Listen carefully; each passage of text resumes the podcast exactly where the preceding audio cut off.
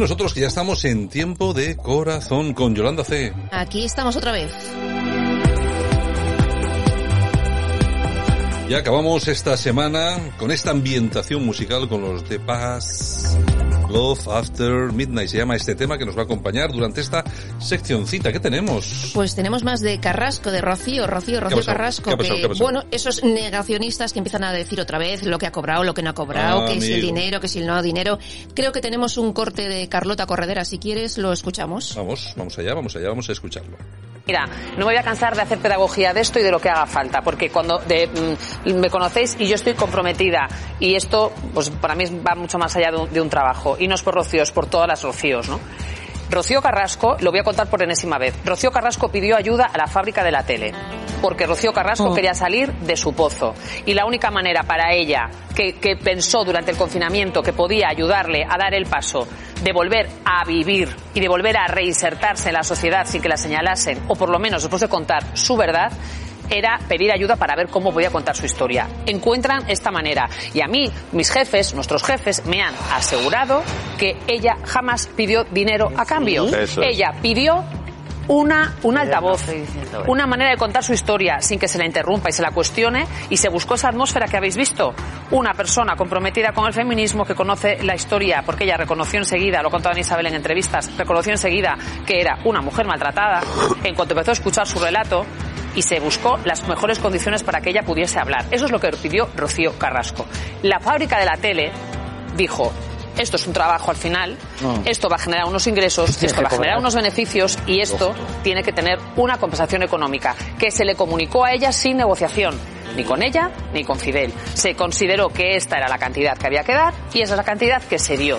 Bueno, y además que, claro, es, vamos, es razonable eh, hablar de en esos términos que dice Carlota Corredera, porque si uno analiza la serie, los eh, creo que han sido 14, al final 14 programas. 14 semanas, sí. Todos los cortes por publicidad. Todas, eh, todos los, los, los anuncios que se han, que se han publicado. a un precio que puede rondar entre los, entre los 15 y los 20 mil euros por unidad, Estamos hablando que se puede, en cada programa, con absoluta tranquilidad, pueden emitir aproximadamente unos 100 anuncios, eh, porque son muchos cortes de publicidad. Eh, estamos hablando de que se están pudiendo facturar tranquilamente, por lo menos, eh, yo digo, a grosso modo, cerca entre un millón y medio y dos millones de euros por programa. Seguramente que es más. Si son eh, 14 programas, estamos hablando, pues eh, estamos hablando de más de 20, yo que sé cuántos millones de euros. Lo que facturas de programa. Una, una verdadera burrada. Entonces, claro, aquí hay una cosa que está muy clara. Vamos a ver, aquí todo el mundo hace las cosas y tiene que haber una compensación económica. Oye, que su marido ha estado 20 años con las portadas y ha cobrado por todas, porque ella cobre. Eh, y luego, claro, la gente que dice, no, es que tiene que, que dar dinero. no, vamos a ver, ella hará lo que quiera con su pasta. Es que habría que preguntarles a todos estos, oye, ¿vosotros mm, trabajáis gratis? ¿Donáis la mitad de vuestro sueldo? Es que, vamos, ¿con qué facilidad? ¿Vas a donar? No, haré lo que tenga que hacer y punto, y yo se acabó. Yo me imagino, yo quiero pensar que Rocío ha tenido que cobrar entre 300 y un millón de euros. Hombre, ya sé que es muy mucha diferencia, pero como no lo sé exactamente, pero vamos a ver, aproximadamente se puede calcular eso. Dos millones no, sobre todo, vamos a ver, si ellos hubieran sabido mm. el éxito del programa y lo que iban a facturar, desde luego que a Rocío tenía que haber pagado por lo menos 5 millones de euros. ¿eh? En todo caso, ha cobrado menos de lo que ha estado facturando su marido durante 20 años. Está claro.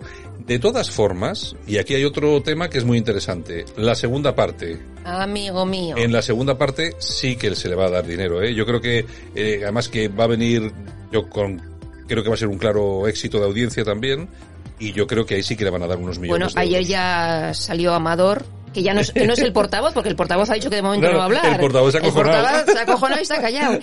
y Amador anuncia demandas. O sea, todavía no sabe lo que va a hablar ni lo que va a decir. Y dice, pues habrá que demandar. Claro, se va preparando porque... Es que vamos a ver, han pasado los 14 programas y la gente está pensando, oye, hemos librado.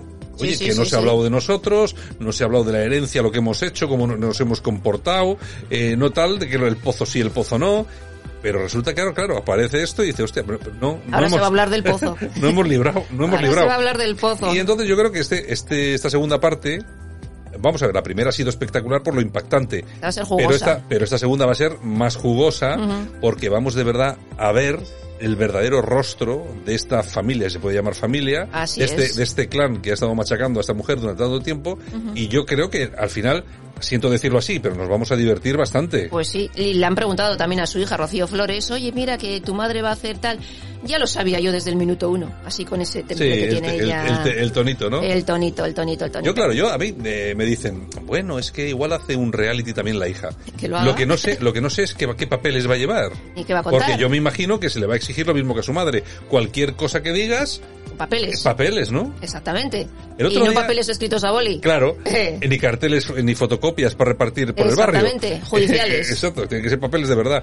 De todas, de todas formas, yo creo que la, la cosa está complicada para esta gente porque la forma de defenderse, fíjate, el otro día la pillaron en el programa de Ana Rosa, ¿no? Que decía, cuando te bautizaste, ¿con quién estabas? ¿Con tu madre o con tu padre? Ay, pues no me acuerdo. Que se lo preguntó Joaquín Prat y, Joaquín Prat, y Joaquín Prat le digo, perdona, perdona que te diga, pero tú tienes que acordarte, no es presentable que digas que no te acuerdas. Claro, porque ella sabe perfectamente que estaba con su padre. Y lo que pasó. Y que no avisaron, y fue después de la paliza, y yo creo no, no, fue, antes. Antes de la paliza. Antes, cuando vivía 15 ah, eh, días con uno y 15 días con otro. Y cuando se fue con el padre, esos 15 días hizo la comunión. Exacto, y no avisaron a la madre.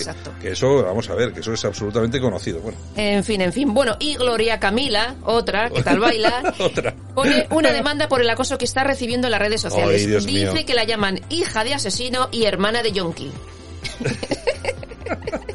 Hombre, vamos a ver. El, eh, claro, yo me imagino que se refieren a Ortega Cano por ser torero, o porque mató a una persona cuando conducía. No sé, no sé, en todo caso, bueno, es que me parece muy fuerte. Muy fuerte, de todas me parece muy fuerte que se digan estas cosas. Y lo otro lo dicen por lo del hermano. Y luego, que tampoco, es que me parece lo del hermano, pues hay que, vamos a ver, es que... Condenable las dos cosas. Yo lo que digo es, vamos a ver, lo mismo que eh, hago un llamamiento a las personas para que tengan un mínimo de empatía con Rocío Carrasco, hago el mismo llamamiento a los seguidores de Carrasco para que tengan un mínimo de empatía con la gente estas cosas y no, digan, decir. y no digan estas cosas, porque es que esto es, una, es horripilante, Exactamente. Bueno, y Cristiano Ronaldo inaugurará el próximo día, el 7 de junio, su hotel en Madrid. Muy bien. Se llama Pestana CR7 Gran Vía Madrid. Y le ha costado 13 millones de euros. Sí, bueno, él está abriendo hoteles con la marca CR7, bueno, que es... Tiene eh, Lisboa o tiene, tiene, hoteles, tiene marcas de ropa, tiene de todo un poco, ¿eh? O sea que... Lo raro es algo que no tenga. Que vamos, tiene, de todo, tiene, de todo. Tiene pasta, tiene pasta. Bueno, bueno Isabel Díaz Ayuso, que se ha ido de cena a casa de Isabel Presley, y Tamara Falco, pues bueno, preparó el menú y lo preparó ahí. Y sacó la fotito también con el novio, que dicen que, que, se llevan mal, pero pues que estaba, allí. en casa. Yo es que no sé, la verdad es que... En fin, y Shakira, que está en Miami grabando su nuevo disco, y Piqué en Barcelona promocionando la Copa Davis, que por cierto, el gobierno le ha concedido 7 millones de euros. Claro. Único. Claro, se lo monta muy bien. se lo monta muy bien. Ahora, de todos modos, yo hago una pregunta, ¿eh? Yo, yo solo pregunto, ¿cuánto va a durar el matrimonio de Piqué con Shakira? Ya va durando.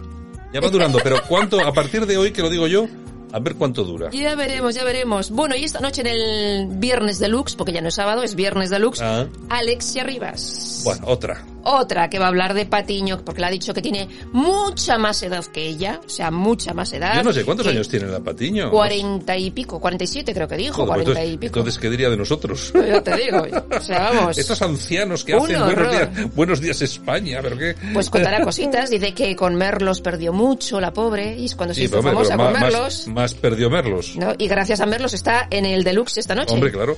Hombre, Merlos, vamos a ver, yo creo que está siendo inteligente a Merlos le han ofrecido muchísimo dinero por aparecer, pues, bueno, de hecho por ir a la isla, que no fue, por aparecer en tal, y él no quiere. Vamos a ver, él, eh, este escándalo le costó el puesto de trabajo. Ha salido escarmentado. Eh, pero el puesto de trabajo por el que cobraba al año...